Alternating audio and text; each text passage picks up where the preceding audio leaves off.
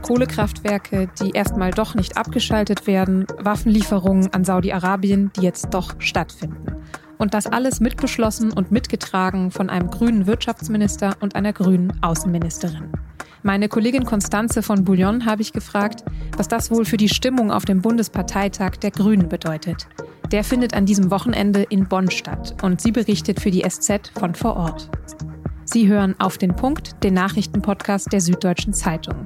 Ich bin Nadja Schlüter. Schön, dass Sie dabei sind. Von Freitag bis Sonntag treffen sich in Bonn rund 800 Delegierte zum Parteitag der Grünen bzw. zur Bundesdelegiertenkonferenz, wie die Grünen das nennen. Der letzte Parteitag hat Ende Januar 2022 stattgefunden, noch hauptsächlich digital, wegen Corona. Dort haben sich Annalena Baerbock und Robert Habeck als Bundesvorsitzende verabschiedet. Sie waren da erst kurz in ihren neuen Ämtern als Außenministerin und Wirtschaftsminister. Also Habeck hat die Partei damals auf die Regierungsbeteiligung geführt, um in diese Regierung reinzukommen und in der Regierung jetzt Wirklichkeit zu gestalten. Das ist kein OW, OW, die schwierige Wirklichkeit. Es ist ein Privileg. Und Kompromisse sind die Kunst von Politik. Kompromiss ist nicht der Abschied von den eigenen hehren Idealen. Kompromisse, gute Kompromisse macht gute Politik aus. Kompromisse müssen von den Grünen in der Ampelkoalition aktuell jede Menge ausgehandelt werden. Da sind zum einen die zwei Atomkraftwerke, die Robert Habeck länger als geplant einsatzbereit halten will, um die Energieversorgung in diesem Winter zu sichern. Die FDP will sogar eine echte Laufzeitverlängerung bis 2024 und setzt Habeck damit unter Druck. Wegen der Energiekrise sollen außerdem auch Kohlekraftwerke länger am Netz bleiben. Und das ist in einer Umweltpartei natürlich vielen zuwider. Und dann ist da noch das Thema Waffenlieferungen. Die an die Ukraine sind bei den Grünen nicht mehr so umstritten, aber die an Saudi-Arabien schon. Im Rahmen von europäischen Rüstungsprogrammen liefert Deutschland nämlich Ausrüstung und Bewaffnung für Kampfflugzeuge nach Saudi-Arabien. Im Bundessicherheitsrat haben dem auch Robert Habeck und Annalena Baerbock zugestimmt, obwohl die Koalition ja eigentlich beschlossen hatte, keine Waffen für Staaten, die unmittelbar am Krieg im Jemen beteiligt sind. Kurz gesagt gibt es also viel Potenzial für Streit bei den Grünen an diesem Wochenende. Meine Kollegin Constanze von Bouillon wird für die SZ vom Parteitag berichten. Ich habe sie vorab schon Donnerstagabend gefragt, was sie erwartet. Konstanze, der letzte Parteitag der Grünen, das war im Januar und das war noch vor Kriegsbeginn, vor der Energiekrise. Die Grünen waren noch ziemlich frisch in Regierungsverantwortung, also ganz andere Situation. Wie hat sich die Stimmung in der Partei seitdem verändert? Also wenn man es zusammenfasst, muss man schon sagen, dass sie jetzt viel, viel angestrengter sind, als sie es vor einem Dreivierteljahr waren, als die Regierung gestartet ist. Damals ging es ja irgendwie um Aufbruch, um Modernisierung, also alles frisch, alles neu. Das Land sollte modernisiert werden. Und ähm, dann kam der Krieg und das hat alles total verändert. Äh, inwiefern hat der Krieg alles verändert?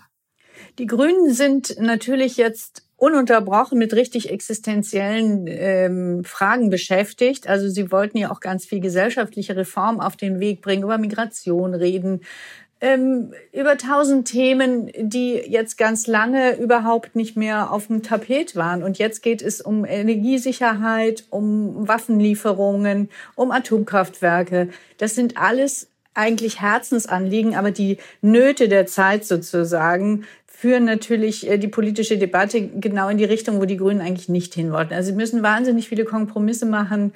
Es ist ziemlich schwierig für sie und ähm, ich empfinde auch äh, Wortführer wie Robert Habeck inzwischen als, als viel, viel ernster und angespannter als zu Beginn des Jahres.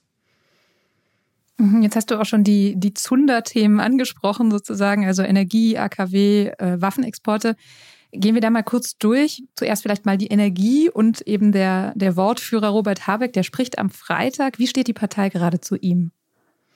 Ich glaube, die Partei ähm, hat eigentlich ganz schön viele Anliegen an Robert Habeck. Ich glaube, es gibt zum Beispiel viele Junge, denen das überhaupt nicht gefällt, dass jetzt Kohlekraftwerke wieder angefeuert werden. Es gibt Menschen, die bei den Grünen, die mit diesen Rüstungsexporten nach Saudi-Arabien extrem unzufrieden sind. Es gibt natürlich auch ganz, ganz viele, die überhaupt keine Waffenlieferungen wollen. So ist vor allen Dingen so ein bisschen die ältere Generation. Und es gibt äh, viele, die mit der Atomkraftfrage schlecht zurechtkommen. Aber gleichzeitig sehen sie natürlich, wie Robert Habeck von Christian Lindner äh, unter Druck gesetzt wird in der Bundesregierung. Und ich glaube ehrlich gesagt, dass ähm, die Kritik an Robert Habeck deshalb ist, etwas milder ausfallen wird, als es vielleicht sonst der Fall wäre. Mhm, also du glaubst, wenn er jetzt am Freitag spricht und wahrscheinlich den Delegierten dann auch die längere Laufzeit von zwei Atomkraftwerken erklären muss, die er durchsetzen will, dann gehen sie freundlich mit ihm um. Sie werden freundlich mit ihm umgehen, aber es gibt schon mit Sicherheit auch scharfe Kritik. Es wird äh, Leute geben wie äh, Jürgen Trittin, der hat eine ganze Reihe von Anträgen, äh, Fragen in seinem äh, Änderungsantrag dargestellt. Die werden, sind schon sauer auch auf ihn. Die finden, dass der, dass dieser Weiterbetrieb von Atomkraftwerken auch nur für wenige Monate äh, eigentlich gar nicht nötig ist. Die finden, da werden Krisenszenarien übertrieben. Ähm, das würde wahrscheinlich alles gar nicht so schlimm kommen. Es gibt Leute, die wollen überhaupt gar keinen Tag länger irgendeinen AKW betreiben. Das ist die eine Gruppe. Dann gibt's aber auch noch andere Gruppen. Und welche? Also es gibt natürlich schon auch äh, viele Grüne, äh, die sehen, dass äh, man irgendwie durch diese Krise kommen muss und die große Angst haben, dass wenn es schief geht in dem Winter, wenn also tatsächlich Stromengpässe kommen oder Instabilitäten in Stromnetzen, zum Beispiel in Süddeutschland, äh, dass das natürlich dann vor der Tür der Grünen landen wird, dass man dafür Robert Habeck verantwortlich machen wird und die ganze grüne Mannschaft eigentlich. Und deshalb sind da schon, ich glaube, auch eine Mehrheit ist da schon deshalb auch zu Kompromissen bereit und äh, einem, zu einem verlängerten Betrieb. Das Schwierige ist halt jetzt, dass in Berlin wieder alles unklar ist, weil gar nicht klar ist, ob die FDP überhaupt auch mit diesem begrenzten Streckbetrieb bis zum Frühjahr, den man eigentlich schon vereinbart hatte, ob die Liberalen damit überhaupt äh, leben können. Im Moment sieht es ja eigentlich nicht so aus. Dann gehen wir doch mal auf ein anderes Großthema, ein außenpolitisches, nämlich die Waffenexporte, über die bestimmt gesprochen wird, weil ja Deutschland nach Beschluss im Bundessicherheitsrat weiterhin Rüstungsgüter nach Saudi-Arabien liefert, zwar indirekt im Rahmen von europäischen Rüstungsprojekten, aber eben doch. Inwiefern wird das beim Parteitag eine Rolle spielen? Was glaubst du? Viele rechnen damit, dass das ein Thema ähm, werden könnte, wo sich ziemlich viel Zorn entlädt. Die Grünen haben vieles geschluckt in der letzten Zeit, jedenfalls sehen sie das selber so, auch bei dem Thema Waffenlieferung.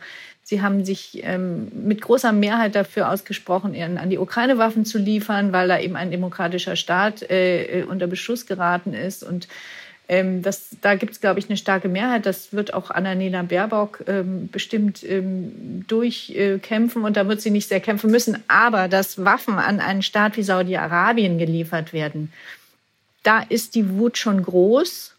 Und die geht auch quer durch die Bundestagsfraktion. Und ähm, ich glaube, der Bundesvorstand der Grünen wird sich sehr bemühen, jetzt bis zum letzten Moment da noch irgendeinen Kompromiss zu finden, damit es da nicht zur Abstimmung kommt. Weil wenn es bei dem Thema Rüstungsexport zu einer Abstimmung kommt, könnte ich mir vorstellen, dass Annalena Baerbock Stand jetzt verlieren würde. Vielleicht noch mal so so insgesamt wenn wir noch mal ganz kurz zurückschauen auf den vorigen Parteitag, da haben Habeck und Baerbock ja für Kompromisse geworben, die man eingehen müsse, wenn man jetzt regiert.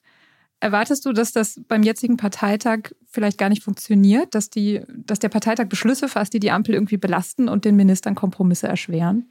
Nee, ich habe eigentlich einen anderen Eindruck. Dieser Parteitag, ähm, wenn man es bös ausdrückt, kann beschließen, was er will. Die Beschlüsse werden in Berlin gemacht. Die wollen jetzt da genaue Kriterien entwickeln, wann ein Streckbetrieb für Atomkraftwerke gemacht wird. Und das ist alles gut und richtig. Aber man merkt ja leider jeden Tag, dass die die Koalition in der Ampel über Nacht müssen dann irgendwelche Kompromisse im Kanzleramt geschlossen werden. Dann ist hier wieder ein Krisengespräch und da wieder. Also es ist unheimlich schwierig für so eine Partei, diese ganzen Prozesse noch wirkungsvoll zu steuern.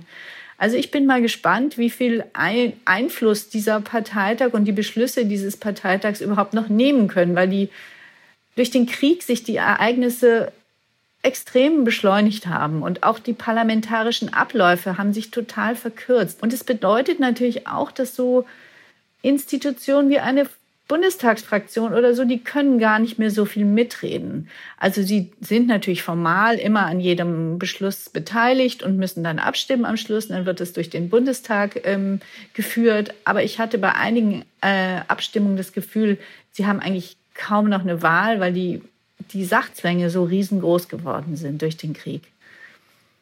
Mhm. Dann sind wir gespannt, was du aus Bonn berichtest. Vielen Dank schon mal für deine Vorschau auf den Parteitag. Dankeschön. Es könnte gut sein, dass es im Moment viel mehr Corona-Fälle gibt als offiziell bestätigt. Weil viele Menschen, die einen positiven Schnelltest machen, den nicht mehr mit einem PCR-Test bestätigen lassen, geht Bundesgesundheitsminister Karl Lauterbach von einer hohen Dunkelziffer aus. Er sagte, dass es möglicherweise statt 100.000 gerade 400.000 tägliche Neuinfektionen gibt. Deshalb hat Lauterbach jetzt auch eine neue Kampagne fürs Impfen und das Tragen von Masken vorgestellt. Bei dem Termin in der Bundespressekonferenz war am Freitag auch die Autorin Margarete Stokowski dabei. Stokowski ist an Long-Covid erkrankt und die Kampagne soll auch auf die Gefahren dieser Krankheit aufmerksam machen. 39 Tage. So lang bzw. kurz war die Amtszeit des britischen Finanzministers Kwasi Kwarteng. Premierministerin Liz Truss hat ihn am Freitag entlassen. Als Reaktion auf die Kritik an den Haushaltsplänen, vor allem an den geplanten Steuersenkungen. Für die war Truss in den vergangenen Wochen selbst immer stärker unter Druck geraten, auch in der eigenen Partei. Noch am Freitagnachmittag will Truss vor die Presse treten. Es wird erwartet, dass sie die Steuersenkungen dann zurückzieht. Britische Medien spekulieren, dass Truss Quateng zum Sündenbock machen will, um selbst wieder besser dazustehen. Ex-US-Präsident Donald Trump hat eine Vorladung bekommen. Er soll vor dem Untersuchungsausschuss des US-Repräsentantenhauses zum Sturm auf das Kapitol am 6. Januar 2021 aussagen. Der Ausschuss hat Zeugenaussagen und Aufzeichnungen des Secret Service ausgewertet und sieht darin Belege für zielgerichtete Lügen von Trump, die seine Anhänger dann zum Sturm auf das Kapitol angestachelt hätten. Trump selbst hat in einer ersten Reaktion noch einmal die Behauptung wiederholt, dass es bei der Präsidentschaftswahl massive Fälschungen gegeben habe. Ob er der Vorladung folgen wird, hat er bisher offen gelassen. Haben Sie heute Morgen geduscht? Und wenn ja, wie lange? Vor ein paar Monaten wäre das noch eine zu intime Frage gewesen. Aber in einer Energiekrise tauscht man sich darüber eben aus. Da erzählt ja sogar der Wirtschaftsminister, dass er jetzt kürzer duscht.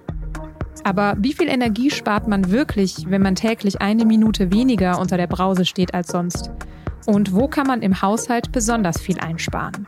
Das haben meine Kolleginnen und Kollegen recherchiert. Ihren virtuellen Rundgang durch eine Beispielwohnung finden Sie auf sz.de und verlinkt in den Show Notes. Redaktionsschluss für Auf den Punkt war heute schon um 15 Uhr und produziert hat diese Sendung Jakob Anu. Vielen Dank fürs Zuhören und Ihnen ein schönes Wochenende.